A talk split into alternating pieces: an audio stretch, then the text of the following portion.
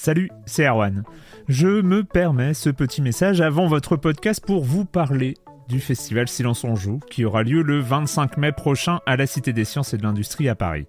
De 10h à 22h, on vous prépare une journée qu'on espère passionnante avec des discussions, des débats au cœur même de la Cité des Sciences et une soirée mémorable dans un grand amphithéâtre. La billetterie est ouverte, le lien est dans la description des derniers épisodes et vous trouverez aussi un lien vers la programmation. C'est 20 euros pour la journée et la soirée, et si vous voulez juste passer nous voir en journée, il suffit d'une entrée classique pour la cité, c'est 13 euros tarif plein avec éventuellement des réductions. C'est la première fois qu'on organise un truc pareil et on espère vraiment que vous répondrez présente et présent. En tout cas, nous, on a très envie de vous croiser de rencontrer celles et ceux qui nous écoutent chaque semaine. Rendez-vous donc le 25 mai et je vous laisse avec votre épisode de Silence en joue ou de la bande-annonce ou de Gâchette gauche ou de Dans la boucle. Enfin bref, bonne écoute. Hiring for your small business? If you're not looking for professionals on LinkedIn, you're looking in the wrong place. That's like looking for your car keys in a fish tank. LinkedIn helps you hire professionals you can't find anywhere else, even those who aren't actively searching for a new job but might be open to the perfect role. In a given month, over 70% of LinkedIn users don't even visit other leading job sites. So start looking in the right place. With LinkedIn, you can hire professionals like a professional. Post your free job on linkedin.com slash people today. Silence en joue, Erwan Cario, bonjour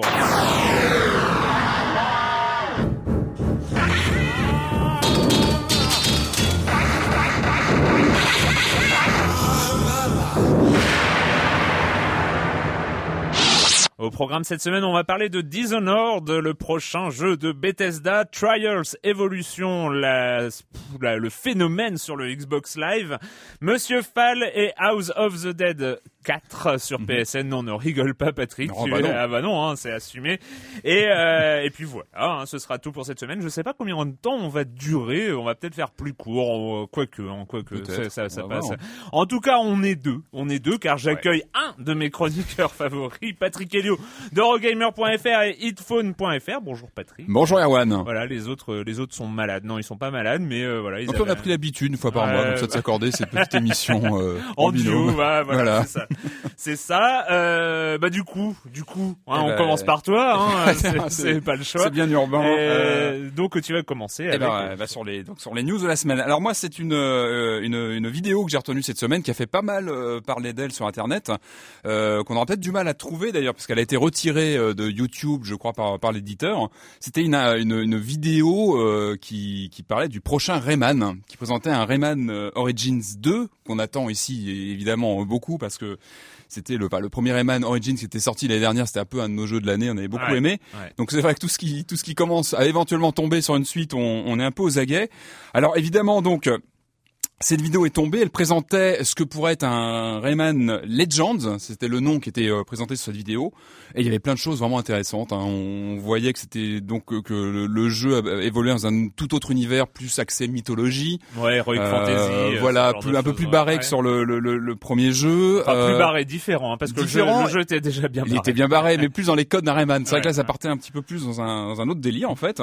Euh, il y avait d'autres choses dans cette vidéo. On voyait qu'il y avait un, un aspect visiblement multijoueur en ligne ce qu'on n'avait pas mm. sur le premier, mais mm. uniquement en local.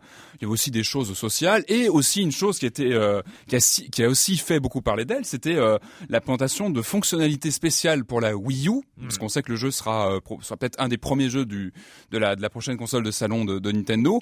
Alors qui, qui, était assez hallucinant, parce qu'on voyait un gameplay donc avec donc la tablette tactile qui permet de, sauter comme ça les, les plateformes à coup de à coup de doigts hein, sur le sur la tablette, et aussi un truc assez hallucinant qu'on n'avait pas encore vu pour l'instant ni qui n'avait pas vraiment été annoncé, je crois, c'était la possibilité de, poser des, objets sur la tablette pour les inclure dans le jeu.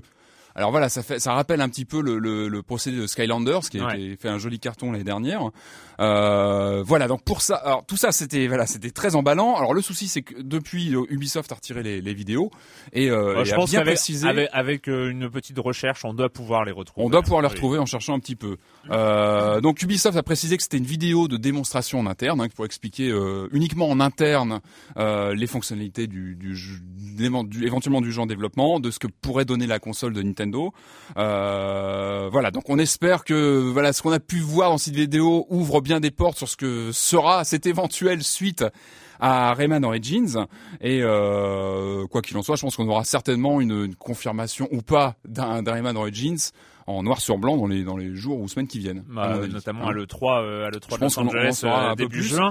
Mais en tout cas, ce qu'on a vu faisait bien envie et voilà. Non, mais puis euh, bah, juste rappel, ça fait vraiment partie du, du processus de production, en tout cas chez Ubisoft. Hein, on a mhm. on a eu l'occasion d'en discuter avec eux à plusieurs reprises, mais il y a toujours une phase de confirmation auprès mhm. de auprès des dirigeants d'Ubisoft via une vidéo de jeu. Mhm. donc là, c'est vrai que les vidéos de jeu présentées avec les décors sont magnifiques. Hein, enfin, ça donne vraiment envie Et euh, voilà, ça veut pas dire que le développement est fini ou que les niveaux sont jouables tel quel. c'est vraiment une fuite. C'est-à-dire que ça devait pas sortir, ça devait certainement pas être dévoilé au public. C'était pas fait pour. Mais c'est une grande spécialité. C'est une grande grande spécialité d'Ubisoft. Ça fait euh, envie. Donc on a, voilà, on attend la suite et euh, donc une confirmation. une autre deux news concernant Skyrim, un jeu dont on a pas mal parlé aussi ici, qui a fait aussi grand bruit il y a quelques mois. tout d'abord concernant un patch qui arrive, qui va rendre le jeu compatible Kinect. Non, je crois que la version euh, anglaise est déjà disponible. Une version française arrive euh, prochainement, donc ça va permettre notamment de se balader dans les menus par la voix, voilà, donc sans aller, sans euh, appuyer sur les boutons, ça on va tout faire à la voix. Au mieux jouer seul hein, quand on fait ce genre de choses, c'est toujours plus plus sain. Et euh, donc voilà, un patch Kinect qui, qui arrive euh, en version française bientôt. Et puis l'annonce aussi d'un premier DLC qui arrivera euh, courant. C'est peut-être plus intéressant là-dessus. enfin bon, parce que les patchs, les patchs Kinect, il faut euh, Mass Effect 3 hein, était compatible. Ouais, compatible moi, j'ai gueulé une fois grenade dans mon salon et ah, j'ai arrêté. Calme, en hein, T'es tout seul après dans ton salon. Voilà, bah, ça au moins voilà l'intérêt de, ah, de faire le vide. Hein, c'est sûr que c'était un peu bizarre. Bah, après t'es tout seul. Voilà, t'es tout seul. C'est un choix de vie. C'est ça. Donc DLC qui arriverait cet été. D'après ce que j'ai cru voir, ça serait en exclu dans un premier temps en tout cas sur 360. Ça s'appellerait Downguard. Voilà. Donc ça sera de l'actu Skyrim, on continue à jouer à Skyrim. Voilà. ce serait bête pour ceux qui ont déjà terminé, hein, parce que il y a déjà, il y a déjà, quoi faire quand même. Hein, il y a pas mal de euh, choses. Alors de mon côté, moi, il y a, y a un truc hein, qui m'a, qui m'a un peu euh, fait titiller euh, cette, cette, semaine, c'est les 9 ans. 9 ans, c'est à la fin de cette semaine, c'est les 9 ans de Heavenline, eh ben. euh, le MMO nordique islandais. Donc abonnement mensuel, lui. Hein, il ab abonnement mensuel qui, qui avait plein de particularités, qui a énormément de particularités par rapport à la galaxie des MMO euh, mhm. de classiques, hein, World of Warcraft euh, et, et, les autres euh, Star Wars et ce genre de choses qui sont finalement tous sur le exactement le même modèle, hein, même les, les, mêmes systèmes de combat. bon, quand ils sont pas en heroic fantasy, comme c'est le cas de Star Wars, c'est déjà beaucoup, mhm. mais voilà, c'est toujours la, la, la, même chose. Eve Online, c'est dès le départ euh, vraiment euh, différent. Ouais, c'est différencié par rapport à tout ça. C'est un univers persistant. Première particularité.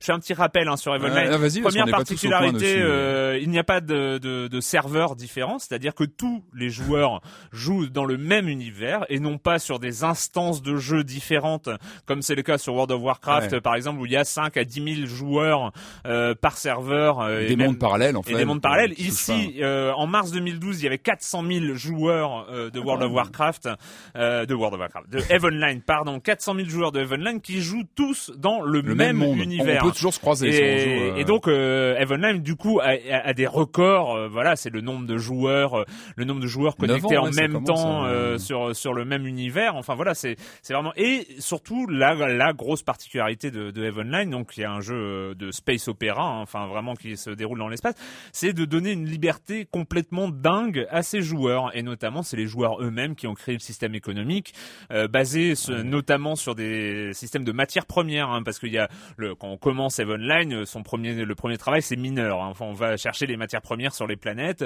et puis on crée du commerce et puis évidemment au, dessus de ça bah voilà il y a les il y a les mineurs et puis il y a toute une économie qui s'est mise en place d'échange de matières premières pour construire les vaisseaux pour faire des armadas pour faire des choses comme ça. Et, et du coup ça crée ils ont vraiment en 9 ans ils ont créé tout un système économique d'une complexité dingue.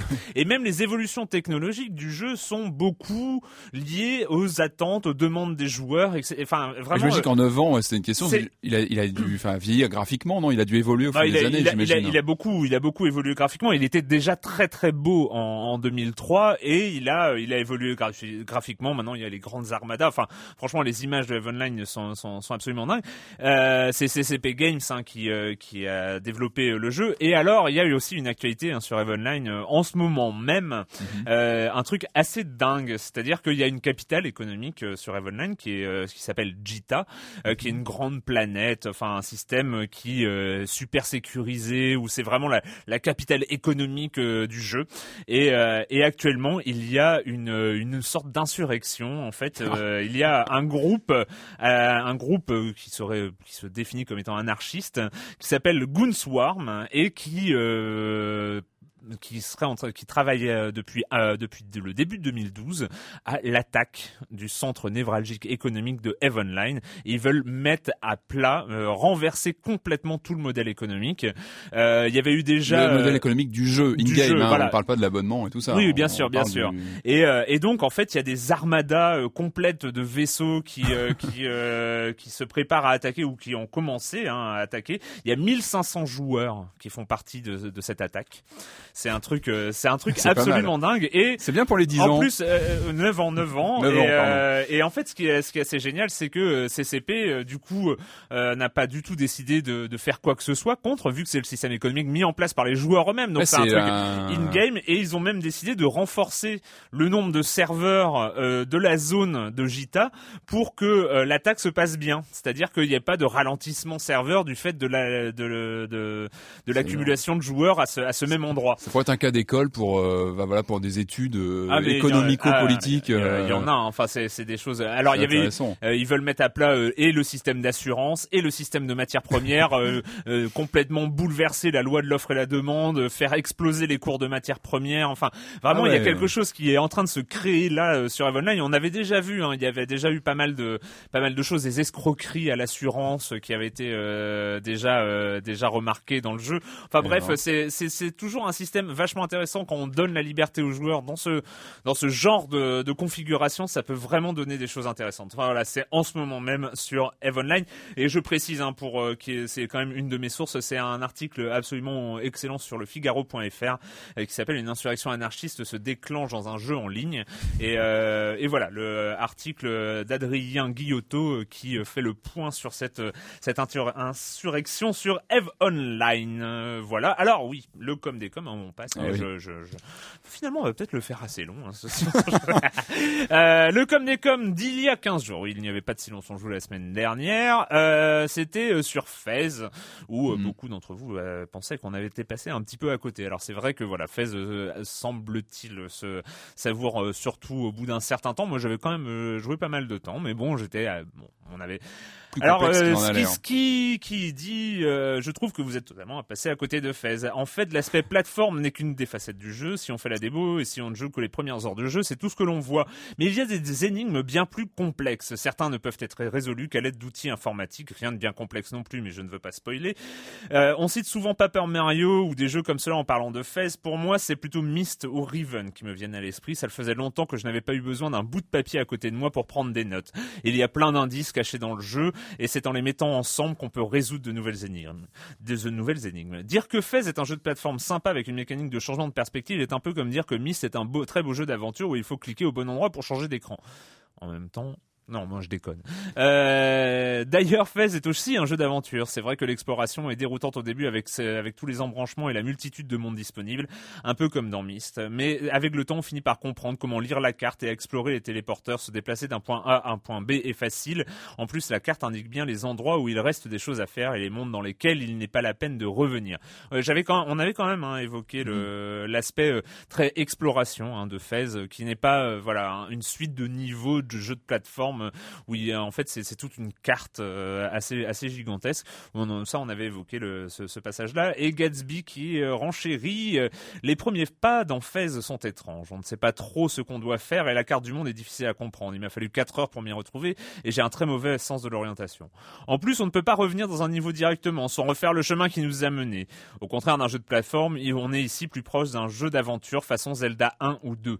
Euh, mais plus on y passe de temps, plus l'univers nous semble familier. On commence alors à comprendre comment escalader les niveaux en jouant avec les perspectives et surtout on se repère sur la carte. Les signes du jeu, si étranges et obscurs au départ, nous semblent presque compréhensibles et communs. On s'immerge totalement dans ce rêve cubique, absorbé par ses mystères et ses interprétations que la toile saura bien découvrir, décrypter et commenter. Hermétique aux uns, culte et fascinant pour les autres, Fez divisera, mais ceux qui s'y plongeront ne devraient pas regretter le voyage. Et euh, c'est un peu la vie, euh, la vie de tout le monde sur les forums de Silence on joue. Hein. Je rappelle, hein, pour s'il y a encore des auditeurs qui se demandent mais on parle où, c'est où les forums? C'est sur le site écran.fr euh, et vous avez un forum spécialement dédié à Silence on joue et vous pouvez venir faire un tour. il y avait une comparaison assez légitime avec Nebulus sur un commentaire. C'est vrai, c'est vrai. Oui, non, je, bah, je te la laisse. J'avais omis de, mais c'est tout à fait véridique. Voilà. voilà, donc c'était le com des com d'il y a 15 jours sur FaZe. Tant que l'épidémie reste circonscrite pauvres, je ne vois aucune raison de me faire des soucis. Hé, hé, vous, derrière la porte, qu'est-ce que vous... Arrêtez-le. Garde. Arrêtez cette vermine Tuez-le.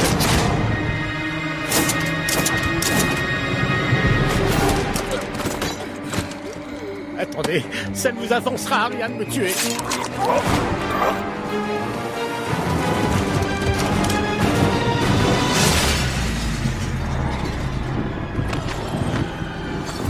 Dishonored, Dishonored, le prochain grand titre de Bethesda, décidément très très en forme. Hein. En ce mhm. moment, on se souvient de Rage et évidemment Skyrim euh, en fin d'année dernière. Et euh, petite particularité, euh, Dishonored développé par les Français, euh, en tout cas la base française, mhm. en, partie.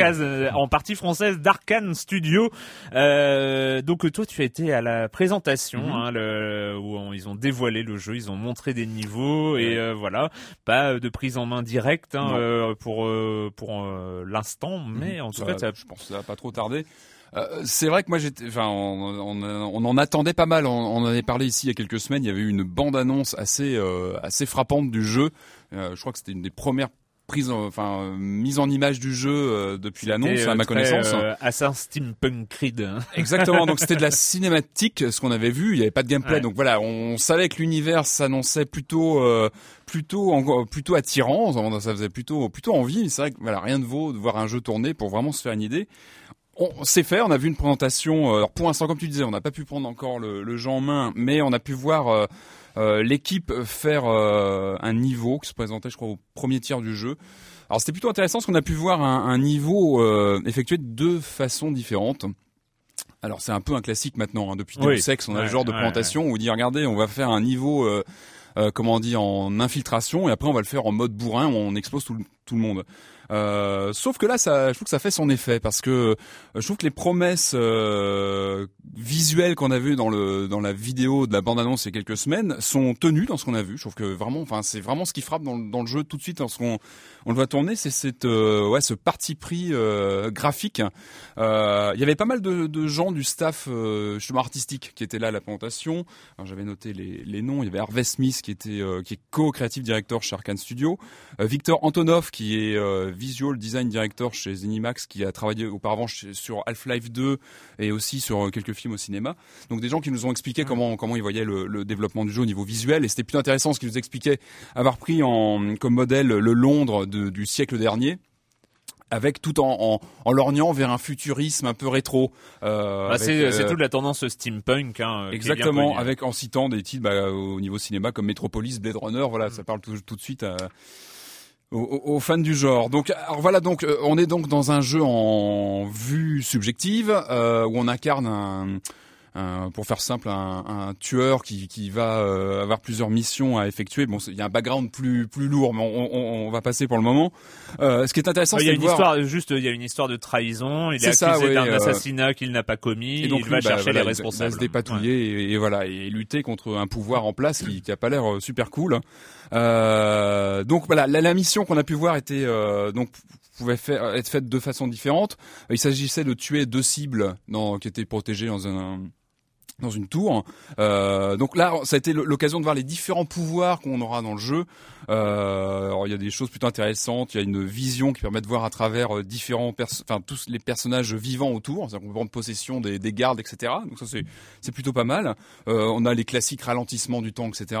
Et ce que j'en ai vu, enfin le côté infiltration a l'air pas mal du tout, plutôt, va plutôt, plutôt intéressant avec une IA. Bon, ça il faudra juger sur place, hein, sur Alors, le différent. point, point intéressant, c'est que on est dans un cadre FPS. Alors c'est pas le premier FPS d'infiltration, Ah non, on Mais- pense tout de suite à Tiff. euh, Voilà, mais, mais c'est un genre quand même le FPS d'infiltration, c'est un genre assez peu usité parce que euh, il faut vraiment avoir euh, euh, conscience de son corps pour euh, body awareness. pour, euh, le oui et, et surtout c'est beaucoup plus simple de faire de l'infiltration à la troisième personne parce que quand on se Mhm. cache derrière un élément on voit bien que ton perso- son personnage est caché alors que Mhm. quand on est en vue subjective c'est beaucoup plus compliqué, de, plus compliqué. de gérer ce genre de détails Donc, euh, donc, on pourra récupérer des donc des runes pour récupérer donc ces, ces pouvoirs euh, en- en- supplémentaires. Euh, à côté de ça, on a vu une approche du même niveau une fois terminé euh, sur le côté euh, infiltration, euh, beaucoup plus bourrine, où là on pouvait voir aussi les différentes armes.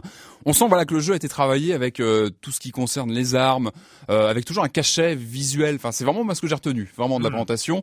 Après, il faudra juger le gameplay manette en main, évidemment. Alors il y a plusieurs détails. hein. Il y a le, le fait que il y a sur sur un niveau par exemple, il y a pas mal de d'effets euh, au hasard. hein. C'est que les, les gardes n'apparaissent pas forcément au hasard à chaque à chaque chargement du niveau. Donc Mhm. euh, ils apparaissent pas au même endroit. Il y a, il y a des choses qui qui, qui changent et tout ça. Donc on n'est pas sur un jeu euh, complètement scripté. Mhm. Euh, donc il faut vraiment, d'après ce que j'ai vu, moi, il faudra vraiment euh, faire avec euh, le sens de l'observation, l'utilisation et des euh, réactions des- différentes ouais. selon euh, comment on va se comporter, hein, si on vient en bourrin ou si on, ajoute euh, plus plus subtil. Euh, donc voilà, ça se présente pour l'instant plutôt bien, c'est plutôt encourageant, visuellement ça claque bien. Moi j'ai j'ai senti un peu un mélange, comme je disais, de TIFF pour le, le côté infiltration en FPS, mais on sent aussi cette volonté un peu d'aller dans ce qu'avait pu faire Bioshock, en, en créant un- vraiment un univers euh, fort graphiquement avec plein de références Ouais. architecturales. Les, d'ailleurs, les développeurs nous ont dit que c'était peut-être une des premières fois que, que la team avait carrément un- une équipe d'architectes qui, qui vraiment travaillait sur le rendu visuel euh, des bâtiments, etc. Et c'est dans ce qu'on a pu voir, ça se ressent. Enfin, je trouve qu'il y a, on sent qu'il y a vraiment un cachet visuel. Si en plus le gameplay est là, ça sera, ça sera très bien. Donc euh, on en attend, on en attend beaucoup. Hein, on attend temps, beaucoup. euh, ouais, c'est un studio ouais. qu'on, bah, qu'on, qu'on, qu'on aime bien. Bah, il est français, mais il n'y a pas que pour ça. C'est vrai qu'Arx Fatalis, c'était quand même un jeu qui était vachement en avance pour son temps, qui a quand même maintenant 10 ans, mais qui était euh, assez frappant. Euh, Dark C'est vrai, Arx Fatalis a 10 ans. Bah, je, Oh ouais, je crois que c'est God. 2002. il me Ouais, non, hein. c'est ça, c'est ça. Euh, Non, c'est- mais, euh, c'est- ça. Ah euh. là là, je me rappelle encore dessiner des runes avec ma souris euh, Et sur non, Ah ouais, c'était, euh, c'était bien, un, c'était un bon jeu et puis le, le, le- leur Might and Magic aussi était, Ouais. euh, le FPS était, était, était bien foutu. Donc euh, voilà, donc c'est tous les voyants sont au vert, sont au vert. Donc maintenant on n'a plus qu'à attendre de pouvoir le prendre en main et de. Fin fin de l'année? Alors il est prévu fin d'année pour le moment sur euh, PC et sur les deux consoles de salon. Bon, Voilà. ça sera bien. euh. Eh, t'as vu, hein, cette fois-ci, on sait où, il- parce qu'on nous le reproche de dire Ah oui, ouais, oui, c'est oui, il y sur a des Xbox, mais on sait pas est un peu flou parfois sur Voilà, les, sur les là, là, on sait, c'est sur PC, les deux consoles de salon. hein, c'est Mhm. voilà, c'est Voilà. bien, c'est A clair. priori, c'est comme ça. Bon, allez, là, on passe euh, à un sujet euh, grave. J'ai un peu perdu ma vie ces derniers jours euh, là-dessus. Je t'ai Euh, vu pas mal sur le Xbox Live, j'ai vu ça. C'est ça, c'est de la moto, c'est Trials Evolution.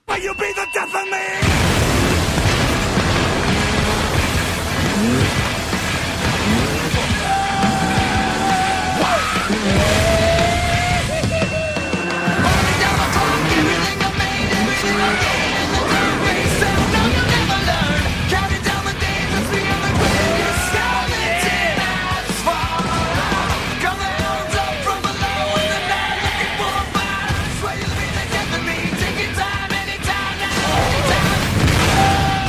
Trials Evolution, euh, le jeu la suite de Trials HD, toujours de Red Links, mais cette fois-ci racheté par Ubisoft euh, entre temps. Euh, donc la suite de Trials HD. Donc nous, nous avions parlé ici, on avait déjà perdu euh, pas mal de temps sur euh, ce jeu sur le Xbox Live Arcade. Ici on est toujours sur le Xbox Live Arcade, Euh, on est sur euh, le même échelle de prix, hein, 1200 points. Xbox, je crois bien. 1200. Donc, ça 1200, fait oui, c'est 14 ça. euros. euh. 14 euros, autant dire euh, que le rapport qualité-prix déjà, on va vous spoiler tout le reste, mais c'est un must-have, c'est un indispensable du Xbox Live Arcade qui vient d'arriver. Vous n'avez pas le choix si vous avez une Xbox, vous devez, vous devez, c'est une obligation, vous devez acheter Trials Evolution. Euh, donc, euh, petit rappel, hein, on, a gardé le gameplay de Trials HD qui est euh, plutôt très simple, une gâchette pour accélérer, une autre pour freiner, et le stick droit de la console, la manette, pardon, le stick droit qui sert à, euh, à se pencher vers l'avant ou se pencher vers l'arrière. Et c'est tout. C'est tout, c'est euh, aussi simple que ça. Le jeu, c'est du Stick gauche Non, c'est pas le stick gauche plutôt. Le- J'ai un doute. C'est le gauche, plutôt. Ah, peut-être le Pour euh, gauche. bouger. Ah oui, peut-être. Oui, oui, oui, c'est, t'as raison. Ouais, t'as raison, c'est le gauche. Non. Ça se trouve, le Tu l'as droit peut-être réglé, hein, Ouais, tu as personnalisé ta commande. Oh merde, ça commence déjà. euh, donc, euh, donc voilà, petit rappel, on est sur un jeu de trial, donc euh, il faut il faut arriver au bout euh, du parcours euh, en évitant de chuter ou en chutant le moins possible et, et en le faisant le plus rapidement possible, euh, sachant que euh, voilà plein d'obstacles au programme euh, divers et variés, des sauts, euh, des euh, des grimpettes euh, à pic et euh, pas mal de pas mal de choses comme ça, pas mal d'occasions de se casser la gueule hein, aussi. C'est un peu le, le but du jeu. Euh, Trials HD, voilà, il y avait il y avait euh, pas mal de choses déjà. Le jeu était déjà. euh, Alors oui, euh, dernière euh, précision, en, en tout cas sur le gameplay général, il s'agit finalement d'un jeu qui est en 3D à l'écran, mais qui se joue en deux dimensions. Euh, C'est-à-dire qu'on avance ou on recule, mais euh, il n'y a pas de il n'y a pas de profondeur. C'est euh, c'est un- en fausse 3D. Euh, point un- important parce que ça simplifie énormément le gameplay et du coup euh, on en est à, à, à des à, à- à une sorte de, de jeu de précision. Enfin, il faut on n'est pas prêt, à voilà. calculer sa, sa- comment dire, son, sa profondeur de champ, etc. Voilà sa trajectoire, faire des dérapages, non, non c'est pas le but ici. Euh, donc voilà, euh, Trials HD proposait déjà pas mal de choses, proposait des parcours de difficultés différents dans des environnements différents.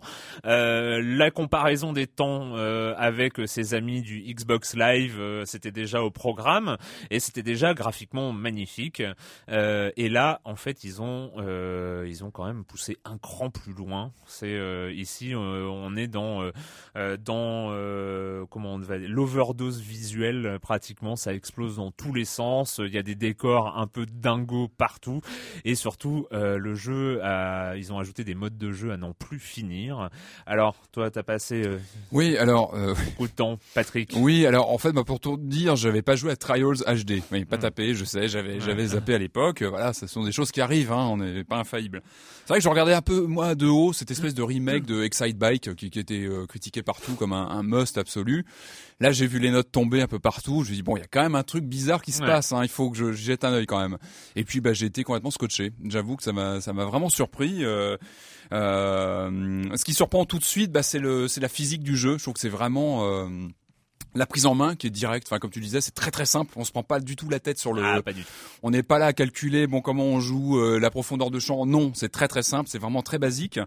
Euh, la physique est, euh, est vraiment impeccable. Alors je sais pas si c'est un moteur propriétaire. J'imagine que oui. Je pense qu'ils ont, ont leur propre moteur ou.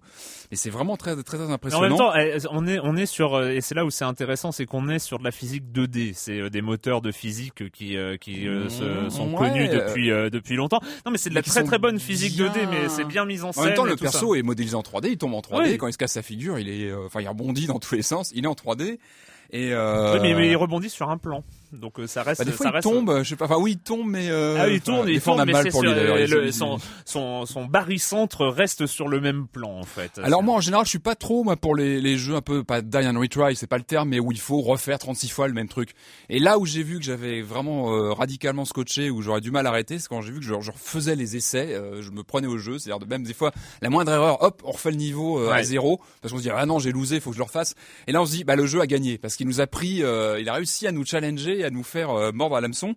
Et, euh, et ce, qui est, ce qui est dingue, c'est que pour moi, c'est ce qui fait les grands jeux. Et là où, où ce titre se démarque, c'est que quoi qu'il arrive, il n'y a pas de frustration. Même quand on, on va perdre à, à 3 mètres de la fin d'un- circuit, on va, on va loser euh, bêtement. Bah, il y a jamais de frustration, parce qu'on se dit bon bah ok, c'est moi qui, ouais, j'ai pas géré mon mon atterrissage, j'ai pas géré la façon dont j'abordais la ou le l'obstacle. Et à aucun moment on se dit ah bah non, c'est le jeu qui a, qui a déconné. Ou je trouve que à aucun moment, moi, je, sur les, les heures de jeu que j'ai passé dessus, j'ai eu à me dire, bah mince, non, ça va pas là. euh, bah, c'est On- on l'extrait, et, c'est euh, la force absolue de ce jeu et tu as absolument raison Et de le, là- le pointer du doigt. C'est ce, ce genre de jeu où quand on a perdu, Eh ben on, on se mord sait- les doigts d'ailleurs. j'ai- on- plein de- J'ai. Là, euh, en fait, quand on a perdu, on sait pourquoi on a perdu et on sait quelle ouais. erreur on a Et commise. on, retourne- on rejoue, Ouais. on appuie, on appuie sur la touche Et back. pas on- de temps on de chargement. Et, Et oui, exactement. Tu fais bien de le préciser. C'est un truc tout bête, mais que j'ai trouvé génial, c'est que ça, ça charge pas. C'est-à-dire que le jeu, euh, hop, on refait le niveau euh, direct en une touche. Il y a quasiment pas, enfin, il y a pas de chargement. C'est direct et c'est super joli. Enfin, je trouve que graphique. J'ai pas fait le précédent, mais je trouve que graphiquement, il y a même euh, au niveau des. Alors c'est que de l'ambiance parce que ça, ça joue pas vraiment sur le sur le gameplay, mais le, Mm. la décor, le- sur les décors, il y a plein de plein de clins d'œil, machin. Enfin, c'est c'est on est en plein en pleine scène de débarquement parfois. Enfin, c'est c'est vraiment hallucinant le, le boulot de de variété dans les décors. De, enfin, il y a une finition, je trouve, qui est qui est assez assez euh, impressionnante. Alors sur les sur les systèmes de jeu, hein, euh, alors oui, on, re- on- quand on a quand on est tombé, euh, généralement d'une manière assez violente, on finit par avoir mal pour le pauvre pilote. Ah, il y a des fois, est- c'est euh, terrible. Il se- je pense qu'il survit pas parfois, mais Ouais. bon, c'est le, nombre de pilotes morts dans Trials HD. Ah mais c'est même dingue, c'est qu'on a. Alors ce qui est, ce qui est bien fait, pour rentrer dans le détail, c'est les, les systèmes de permis. Quand on commence Mm. à jouer, on, on connaît pas forcément toutes les. Parce que le gameplay est simple, mais comme tous les bons gameplays, bah, il y a des richesses à apprendre dans le maniement de la Ouais, moto, et ça on l'apprend avec des permis à passer. Ce sont en fait des didacticiels, mais pas pas euh, pas énervant à faire, pas répétitif. On, on bah on apprend euh, simplement parce qu'il faut apprendre pour passer Ouais. certains trucs, et ça se fait euh, super simplement, sans Ouais. que ce soit rédhibitoire. Et euh, enfin on avance vraiment comme dans du beurre. Enfin c'est vraiment l'impression que j'ai eu avec ce jeu, c'est de Alors oui, ju- vraiment, juste euh, ce qui est et ce qui est marrant, c'est que les premières courses, on, on, on vise évidemment la médaille d'or, hein, parce que en dessous de la médaille d'or, il faut pas déconner non plus. Donc les médailles d'or, évidemment, c'est il faut finir la course avec zéro chute dans un temps euh, respectable. Et euh, et puis arrive le permis B, enfin le permis C, le permis B, euh, le permis A. des- Et, et non, non, surtout, on finit par ne plus vouloir la médaille d'or. Enfin, si, on aimerait bien Non, avoir la médaille d'or. Déjà, un, juste finir. Et donc, en fait, là, euh, il y a un système de checkpoint. Hein, quand on Mhm. avance dans les niveaux, euh, en fait, on appuie sur Select pour refaire le niveau à, à Euh, l'origine. Et, et- back, en et fait, sur B, sur B pour... revenir au dernier checkpoint. pour revenir au dernier checkpoint, ce qui permet de, de passer au bout de 14 essais parfois, mais de passer certains obstacles difficiles. Et, euh, et on finit par. Alors le, le, le point aussi qui, qui devient euh, qui est une véritable addiction, c'est que on a le, le euh, sorte de ghost euh, de, de tous ses potes Xbox Live euh, un, qui un- jouent en même un temps. R1 moi, qui se Ouais, balade ouais. devant ma, ma bécane. Qui, Ouais, qui- moi, j'en- ai d'autres et qui sont assez pénibles parce qu'ils sont tout le temps devant. Donc ça, hein, je, Ouais, je ça, ne donnerai pas de nom. ça, ça mais, fout la pression. Hein. ça fout La la pression. mais après, en fait, on se dit, bah, au bout d'un certain moment, hein, on se dit, bon, bah, j'ai pas eu la médaille d'or, euh, mais euh, j'ai battu euh, Clément Apap, hein, donc euh, il n'est pas là, donc il peut même pas se défendre.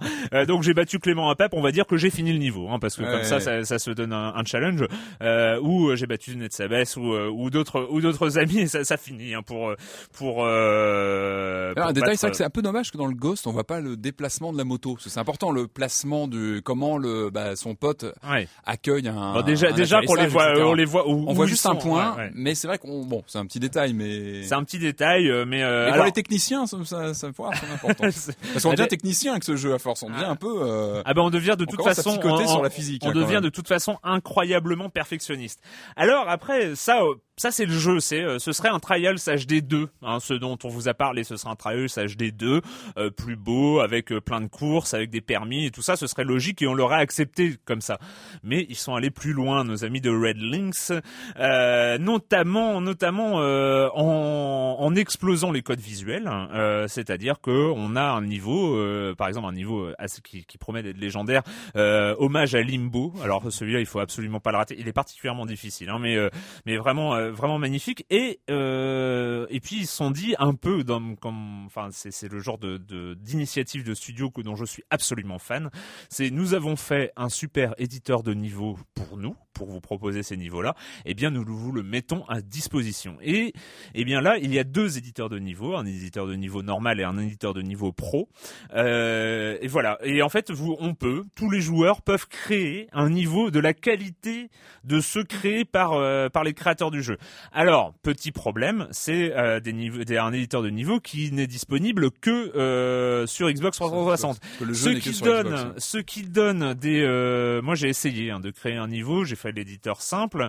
Alors, il y a des bonnes idées hein, qui simplifient le truc, c'est-à-dire qu'on a une énorme map mais euh, qui mhm. ressemble, à, on va dire grosso modo à la map de la Méditerranée. Enfin bon, euh, enfin non pas aussi immense, mais mais vraiment une énorme map où on va commencer par euh, poser un point de départ et un point d'arrivée. Et, et en fait, il va de, déjà nous créer un circuit déjà avec des collines, des, mhm. des, des rivières, tout ce qu'il y a en fait déjà sur la map. Et après, ce sera à nous de de mettre tous les obstacles possibles imaginaires.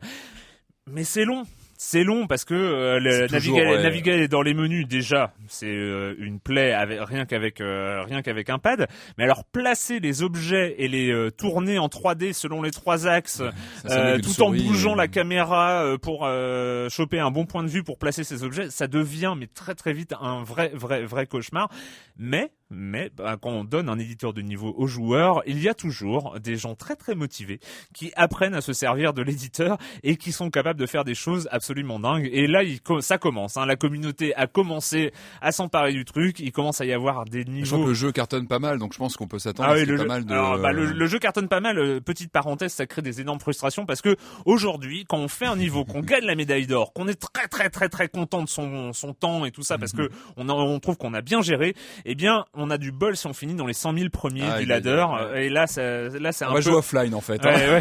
c'est un peu hein. frustrant. Mais bref, euh, pour revenir à, la, à, ce que crée la communauté, ça commence à, à, vraiment être bien.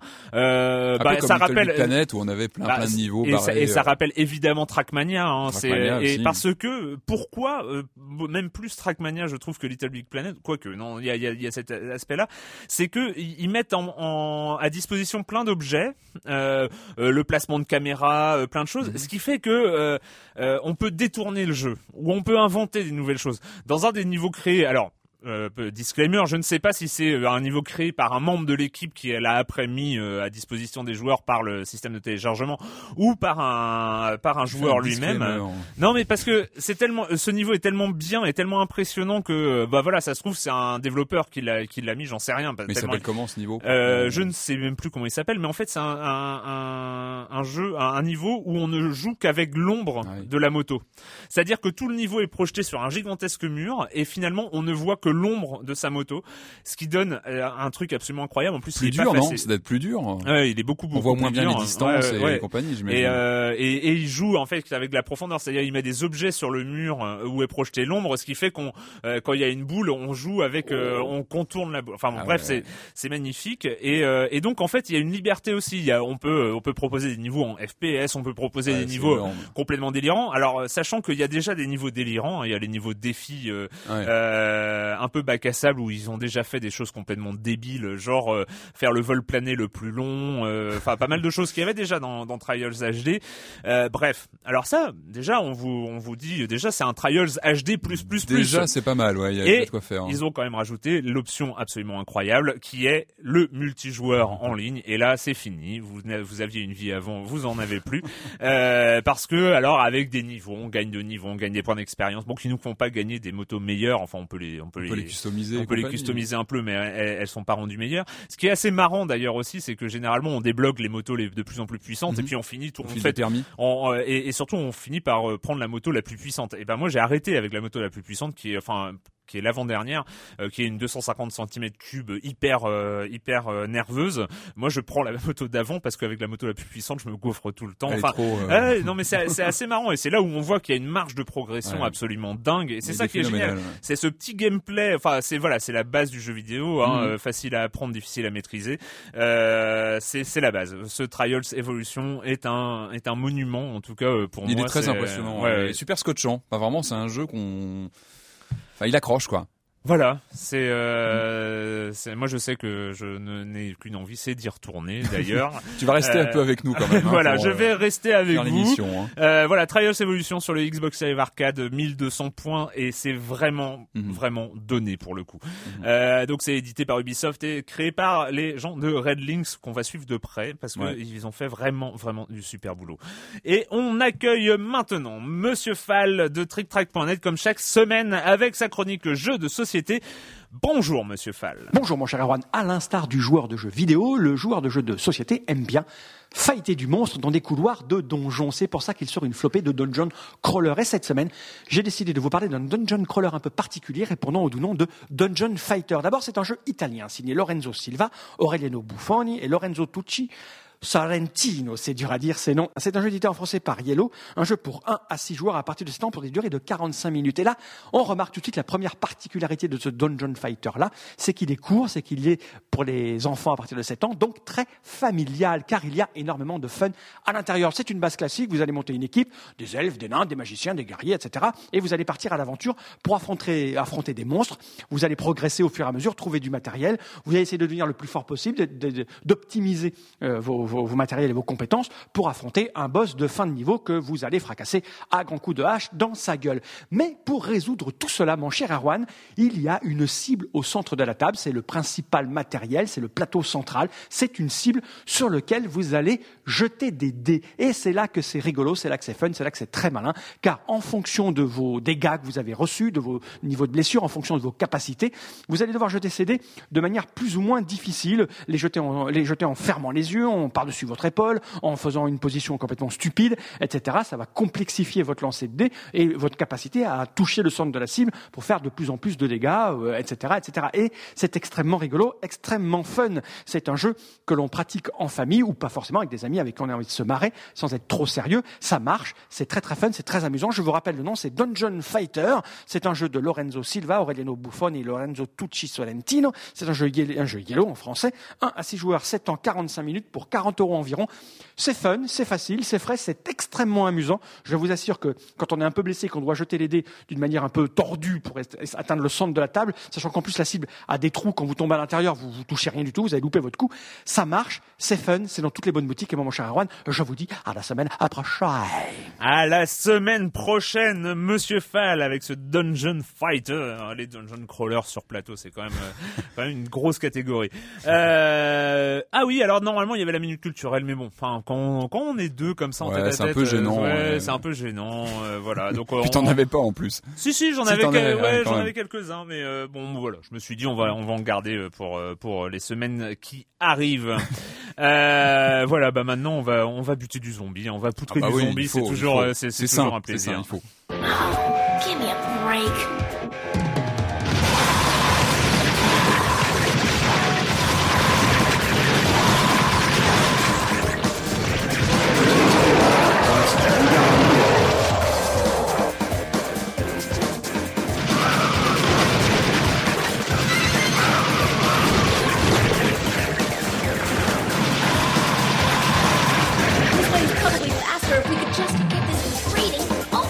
Précisons que aucun zombie n'a été maltraité durant l'enregistrement de cette émission.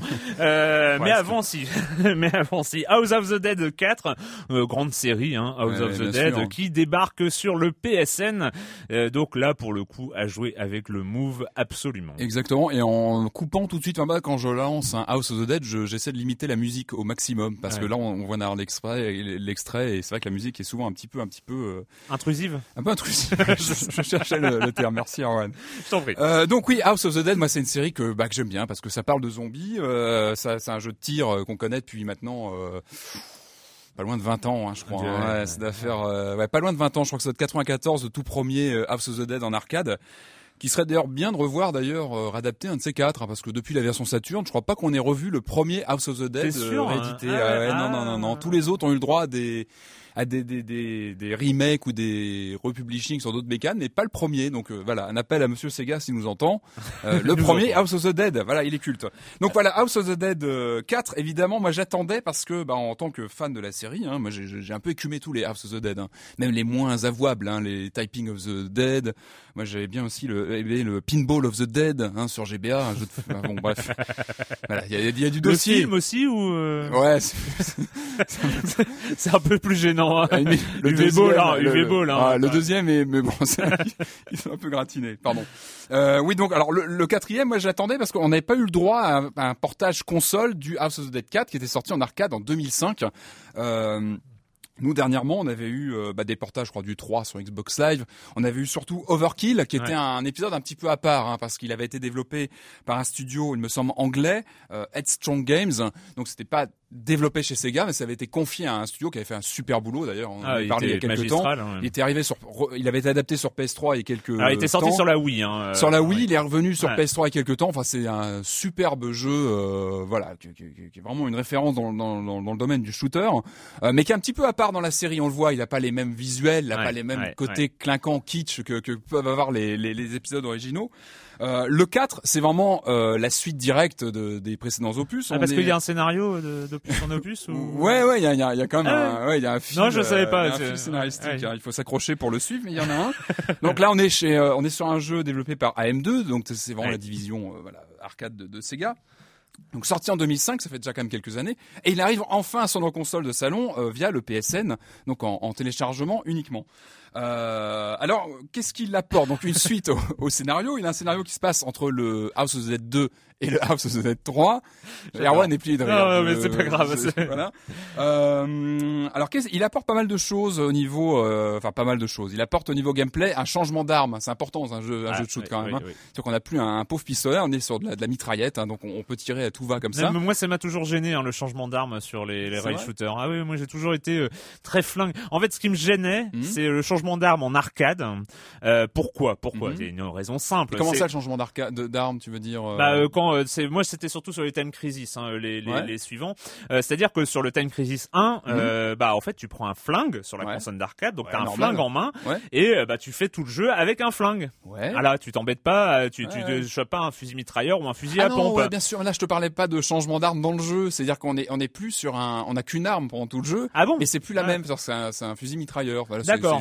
Qu'on Ah, reste oui, appuyé on mitraille. non mais parce qu'il y a des euh, non mais je peux parler de ah oui, tu shooter avec changement ah, d'arme. où où on se retrouve- Oh mais non, Moi, malheureux. j'aime- non, non, là, House of Z, on a une arme, on Alors, a trois grenades dans la poche et on, on, et on fait avec. ok j'ai rien dit Alors on, on a cette arme donc qui, qui change un petit peu et puis on a ce nouveau euh, cette, cette prise en main des mouvements, c'est-à-dire que le, dans la borne d'arcade originale, on avait une grosse mitraillette en plastique et il fallait secouer la manette pour recharger son arme. Euh, Ah. Il y en a quelques petites épreuves aussi des fois quand lorsqu'un zombie nous attrape, hop il faut secouer le la, la, la- la- il fallait secouer la, manette ou, ou là le, le move en l'occurrence pour euh, l'envoyer valser. Euh, on a aussi des petites euh, des petites épreuves casser une vitre etc.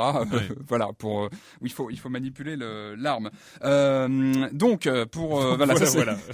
donc le, le petit changement de cet épisode. Euh, on a six chapitres différents sur ce cette version, ainsi qu'une extension qui était sortie, je crois, en arcade au Japon. C'était une version qui s'appelait SP avec des, des niveaux supplémentaires. Donc, je crois qu'on a deux niveaux en plus qui viennent s'ajouter. C'est-à-dire qu'il faut finir le jeu une première fois et on a ces niveaux, euh, ces niveaux en plus. Euh, que, que dire de plus? Donc on a tous les clichés de la série, vraiment. Enfin, c'est un jeu qui, qui, qui, dé- qui se déroule. On le finit très vite. C'est le jeu d'arcade. Bah en oui. deux heures, on l'a retourné en tous les sens. Il déroule tous les clichés. Enfin, il y a, y, a, y a une somme de clichés dans les House of the Dead qu'on connaît bien. Euh, C'est-à-dire les boss complètement euh, gigantesques, hyper clichés, qui crient dans, les- dans tous les sens. On les a. On retrouve certains euh, ennemis qu'on connaissait déjà dans le 2, etc. Avec leur, leur hache qui nous balance à la figure.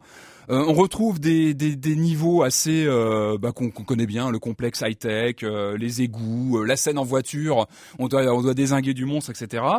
Euh, au niveau graphique, le jeu accuse le coup quand même, c'est qu'il a, il a 7 ans, euh, la bande d'arcade a 7 ans. Euh, il a un côté brillant aussi omniprésent qui est assez étrange, c'est-à-dire qu'on a un côté euh, patiné partout. C'est-à-dire que même les zombies sont brillants, c'est-à-dire que ça va faire une petite sensation. ça surprend un petit peu, Ouais. c'est un peu clinquant, c'est-à-dire qu'on on joue et euh, ah bah tiens ils sont tout brillants, on les, bon on les bute quand même, c'est pas grave.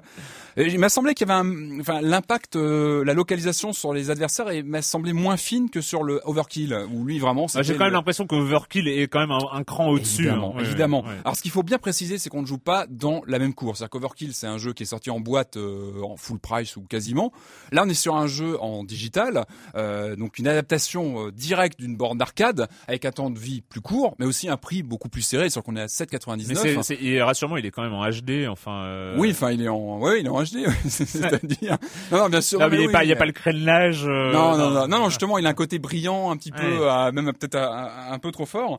Euh, moi, je l'aime bien cette série. Je sais pas comment dire. Il y a, il y a un, on part, enfin voilà, il a un côté très euh, feeling arcade. C'est même étonnant, c'est qu'il y, a- y pas très longtemps, j'avais rejoué à la borne d'arcade, la vraie, avec les guns, et j'ai limite mieux ressenti le jeu. Enfin, ça va me paraître euh, choquant de dire ça, avec le move. Enfin, j'ai trouvé qu'on, c'était limite plus, euh, enfin, les guns étaient un peu, euh, un peu relous à gérer, etc. Il y avait un côté un peu lourd, et je trouve que sur le, enfin, le gameplay au move est super précis. D'accord. On retrouve vraiment une sensation arcade et ça marche vraiment bien.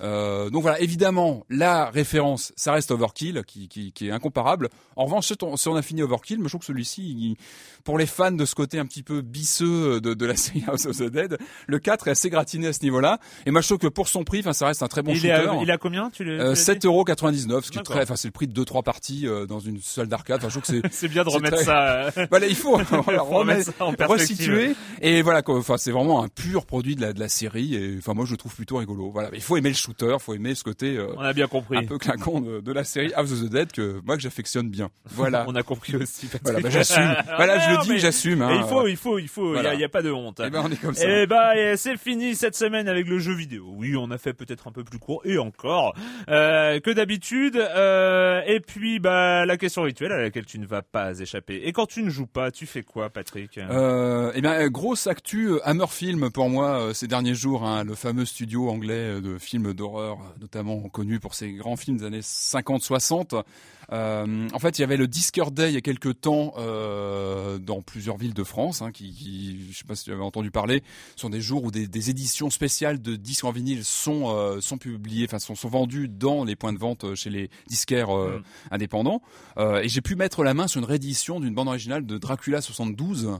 Donc voilà, c'était un beau petit vinyle, euh, tout rouge d'ailleurs. Il est, enfin bon, il est très sympathique.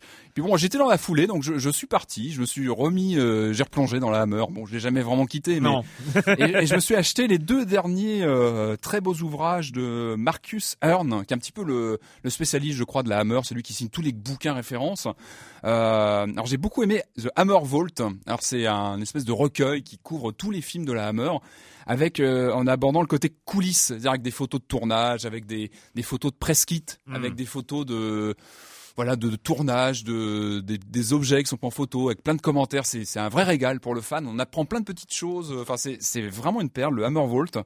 Et puis l'autre que j'ai acheté, qui est sorti quasiment en même temps, c'est Art of Hammer. Alors lui, il est plus simple. hein, c'est un, une collection d'affiches et de posters de la Hammer. Donc c'est c'est plus traditionnel, mais c'est du très bel ouvrage. Pareil, on peut regarder tranquillement chez soi les, les belles affiches de la Hammer. Donc voilà, deux très beaux bouquins euh, que je conseille vivement aux fans euh, du studio anglais. Voilà. D'accord.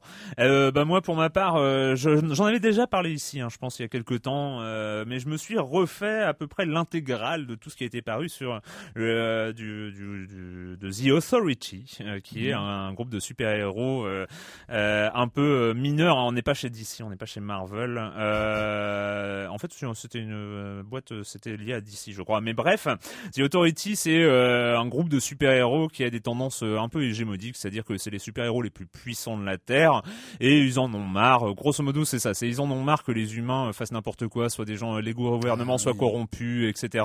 Donc ils décident euh, tout simplement de prendre le pouvoir, enfin de faire un coup d'État. Enfin ça, ça Ils arrive. sont pas très clairs, ouais, les super héros. Ouais, ouais, non, ils sont ils sont assez bourrins. Alors en fait, ce qui est moi ce que j'ai trouvé vraiment intéressant dans, dans, dans- à la lecture de d'un peu cette intégrale de The Authority, il y a quand même pas mal de choses hein, qui sont sorties, mais c'est euh, euh, ça se lit. hein. on n'est pas sur du Batman, hein, c'est c'est vraiment. C'est encore un- des un- super héros ou ça devient des super vilains en fait? Non, parce non, que ça reste ils- des super héros. gentils. bah, ils sont, euh, ils ont, ils ont une morale, enfin, on va dire. Mm. Et en fait, ce qui est vachement intéressant avec euh, avec cet ouvrage, enfin, avec cette, cette, cette longue série, c'est qu'en fait, il y a une domination. On voit, on voit la domination des scénaristes. C'est-à-dire que euh, tous les euh, les The Authority qui sont euh, signés par des grands scénaristes, et il y en a eu des grands. hein, on a eu euh, du Warren Ellis, euh, du Millard, du Brubaker, du Grant Morrison et euh, du Garth Ennis sur la série euh, la série euh, parallèle Bell sur euh, The Midnighter.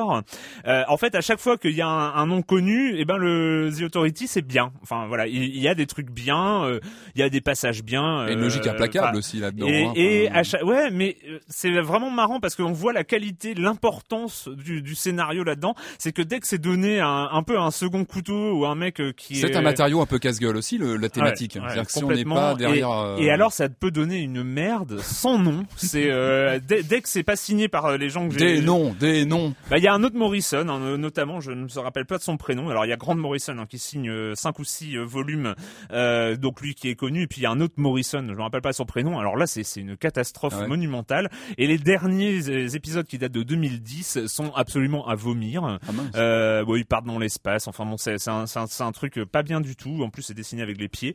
Euh, voilà. Mais en tout cas, dès que c'est signé, euh, enfin Warren Ellis qui a lancé la série, Millard, c'est des choses un peu plus drôles, un peu plus légères, et euh, les Gartenis, euh, bon, qui est quand même, capable de faire euh, des, choses très bien. Voilà. C'est il y a, pas mal de choses à retenir. Voilà. C'est The Authority. Ce- ce- c'est à lire. Enfin voilà. Si vous tombez dessus, n'hésitez pas. Bah voilà. C'est fini pour cette semaine. On, se retrouve très bientôt pour parler de jeux vidéo sur Libé Labo.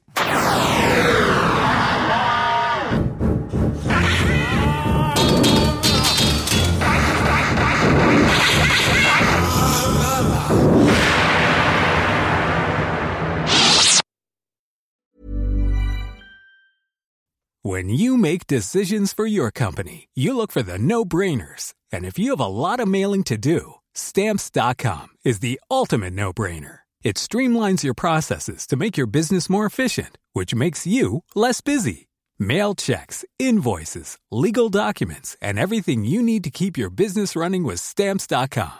Seamlessly connect with every major marketplace and shopping cart.